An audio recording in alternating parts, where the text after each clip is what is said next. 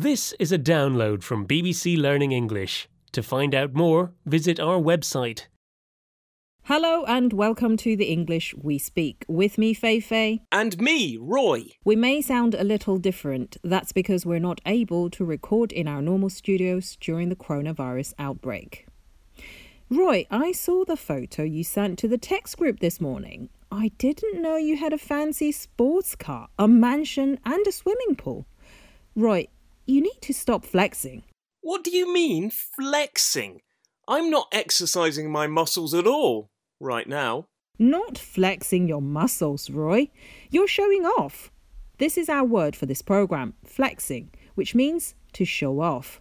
I'm not showing off. I just want everyone to be aware of my amazing lifestyle. I'm thinking about getting some dolphins to go in my pool. Roy, now you're just inventing things. I don't think you have a mansion, a swimming pool, or a fancy sports car. Not only do I think you're flexing, but you're totally exaggerating just to impress people. Oh, are you impressed? No, not at all. Anyway, let's listen to these examples. He's always flexing on social media, showing these glamorous pictures of his holidays. People who flex are so annoying. It's just showing off. She can't stop flexing about her new house, but it's actually not that nice. This is the English we speak from BBC Learning English, and we're talking about the word flexing, which means showing off. When you're showing off about something strange or tacky, some people say, weird flex, but okay.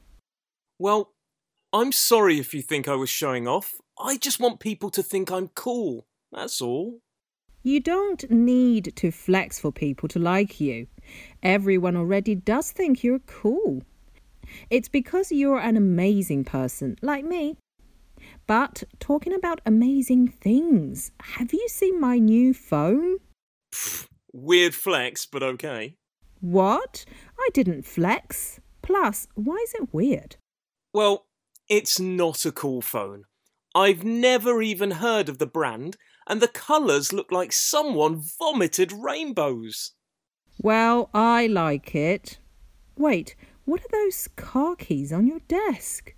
Do you really have a sports car? Of course I do. And a mansion and a pool. Uh, the only reason I shared that photo was because I wanted to invite people to my house party. Really? Can I come to the party? Sure, as long as you don't flex about that horrible phone. Okay, I won't talk about my amazing phone. Bye, Roy. Bye.